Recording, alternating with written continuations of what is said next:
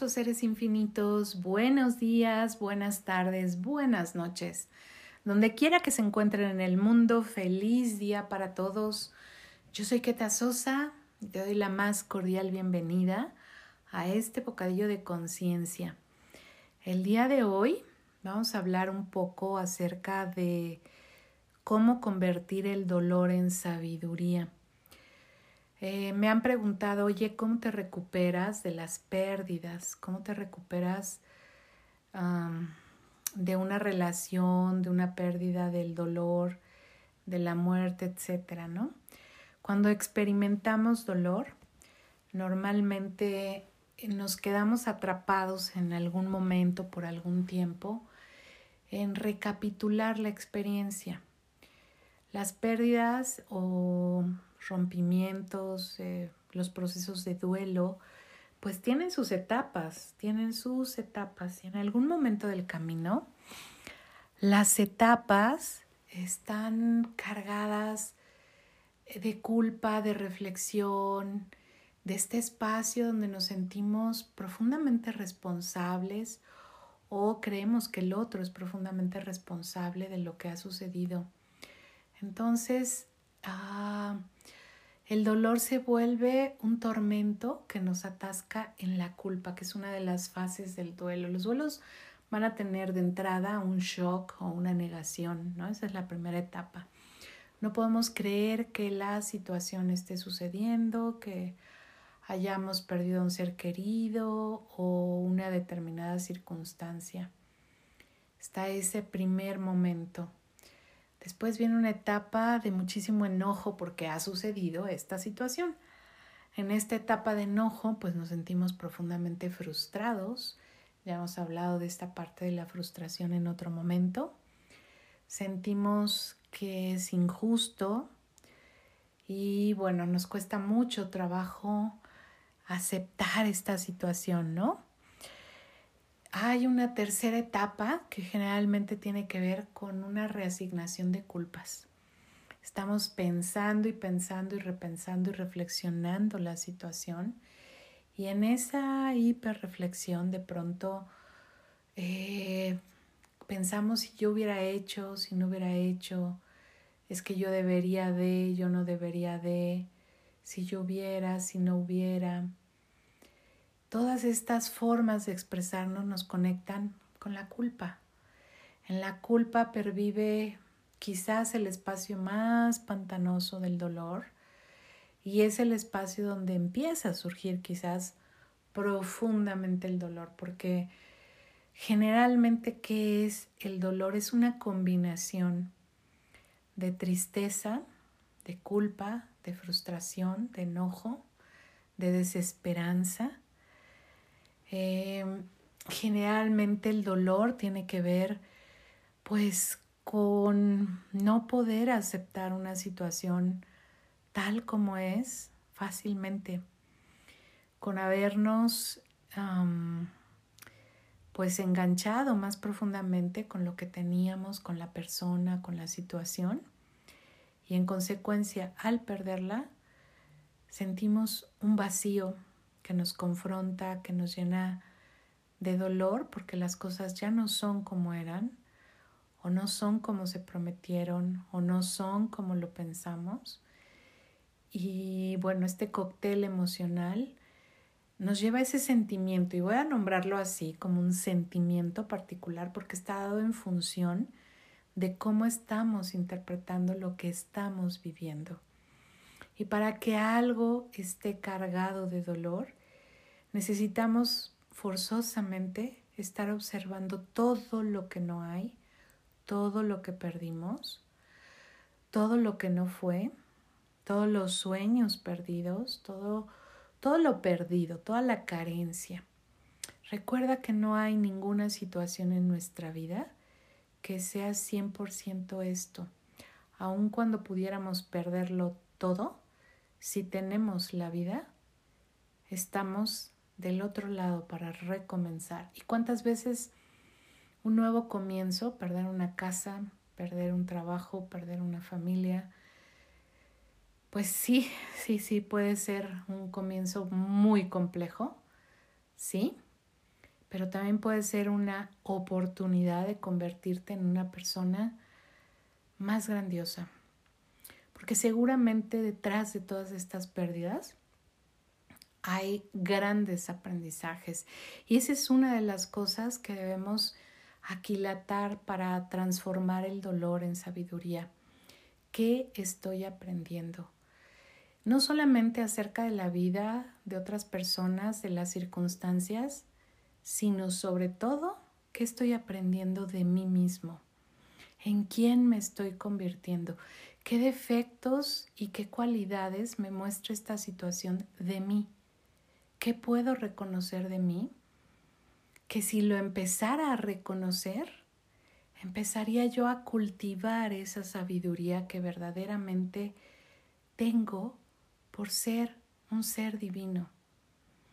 Existe dentro de nosotros este potencial de sabiduría, solo que muchas veces lo ponemos en cosas intelectuales. Y la sabiduría tiene que ver más con un conocimiento que se gesta como más profundamente, no en el espacio lógico, porque ahí hay un entendimiento, sí, pero es un, un espacio más orgánico, más profundo, donde hay una conexión entre los recursos de tu corazón, los recursos de tu ser, con los recursos de tu capacidad de entender la vida y de responderle a la vida. La sabiduría tiene que ver con conservar esa paz, esa claridad de propósito, aún en medio de una tormenta, y saber qué es lo que tienes que hacer y cómo tienes que ser para poder superar esa tormenta, para poder transitarla para poder transformarte. La sabiduría en el dolor está muy ligada a tener este espacio de introspección en donde tú puedas reconocerte quién estás siendo. El dolor puede ser una fuente de crecimiento o un espacio de destrucción. ¿De qué depende? Pues de que tú tengas la capacidad de poner esa experiencia en la caja que le corresponde y no dejar que se riegue al resto de tu vida. Todos tenemos un coeficiente de adversidad. Existe por ahí alguna prueba relacionada con esto. Y algo de lo que propone esta herramienta es que cuando nos enfrentamos a la adversidad, una de las habilidades, digamos, de esta inteligencia es justamente saber dejar eh, el espacio de ese incidente en donde le corresponde y no hacer que se haga extensivo a todos los espacios de nuestra vida. Es decir, te peleaste con alguien, que no te pelees con todas las personas de tu día. Tuviste un mal día al despertar y te peleaste con tu esposa, bueno, que no llegues de malas a tu trabajo cobrándole a todo el mundo las facturas. Eso es poner el dolor y el sufrimiento en la cajita que le corresponde. Eh, a veces lo que hacemos cuando tenemos muchísimo dolor es que también tenemos mucho sufrimiento y que hay que, que hay que distinguir en el dolor. El dolor muchas veces tiene que ver con aquello que nos sucede y va implícito en la situación. Casi siempre el dolor puede ser físico, puede ser algo como más tangible, pero el sufrimiento tiene que ver con la interpretación que le pongo a lo que estoy viviendo. Y es como subirle una temperatura al dolor a candente. Entonces algunas personas cuando tienen mucho dolor están produciendo tanto sufrimiento por lo que piensan que prefieren olvidarlo. Y muchas veces el olvido es un mecanismo de supervivencia. Y lo hacemos justamente para poder reaccionar de alguna manera, ¿no? Como sientas, va a marcar la pauta al provecho que tú vas a estar sacándole al sufrimiento. Y si tú te sientes derrotado, vas a sentir que tienes pocas posibilidades de sacarle provecho a esa experiencia. Hasta que tú te sientas que lo que te está pasando es una experiencia que te enseña, y le quites ese significado que le estás dando que te hace incrementar el sufrimiento, hasta entonces vas a poder crear ese espacio donde el aprendizaje pueda ser un canal para convertirlo en sabiduría y sacarle todo el provecho. La gratitud, por ejemplo, tener este, uh, esta emoción de benevolencia, la gratitud, este tipo de emociones, tienen una química muy específica. Lo mismo que tienen una química muy específica el enojo, el odio, los celos, la cólera. Estas emociones crean hormonas de estrés, crean arritmias cardíacas, crean espacios de dolor y de sufrimiento, muchas veces dolor físico porque hay todo un entumecimiento en el cuerpo ante todos estos estreses hormonales creados con los pensamientos, más eh, pues todo lo que vamos provocando en la falta de capacidad para responder adecuadamente a lo que nos enfrentamos. Entonces, ¿cómo transformar el dolor en sabiduría? Bueno, primero te invito a que escribas. A mí es una de las técnicas que más me gustan, la posibilidad de escribir lo que pensamos. Cuando nos damos estos espacios de escritura y nos sentamos a tomar ese cafecito con nosotros, poner fuera de tu cabeza eso que te está pasando, te permite verlo en una tercera posición, es decir, no está dentro de ti, está ahí afuera. El papel te permite discernir, porque si lo haces consistentemente 7, 15 días, tú vas a notar que tu escritura va cambiando y tarde o temprano te caerán 20 acerca de lo que estás escribiendo, acerca de lo que te duele que muchas veces no es lo que aparentemente te duele, te duele algo mucho más profundo y muchas veces tiene que ver con heridas que se gestaron mucho más tempranamente en tu vida. Entonces escribe, me parece que puede ser una muy buena estrategia para interiorizarte, para clarificar qué hay, qué hay en ti, qué significa lo que estás viviendo para ti y para encontrar y reconocer recursos personales que puedas poner en juego. Genera también una conciencia de qué estás aprendiendo, qué estás aprendiendo acerca de ti, del entorno, de las demás personas, pero sobre todo toma conciencia de en quién te estás convirtiendo, qué clase de persona estás siendo con esta transformación que estás viviendo. Ni para bien ni para mal, solo obsérvalo, solo cuestiónate si esa sería la persona en la que te gustaría convertirte.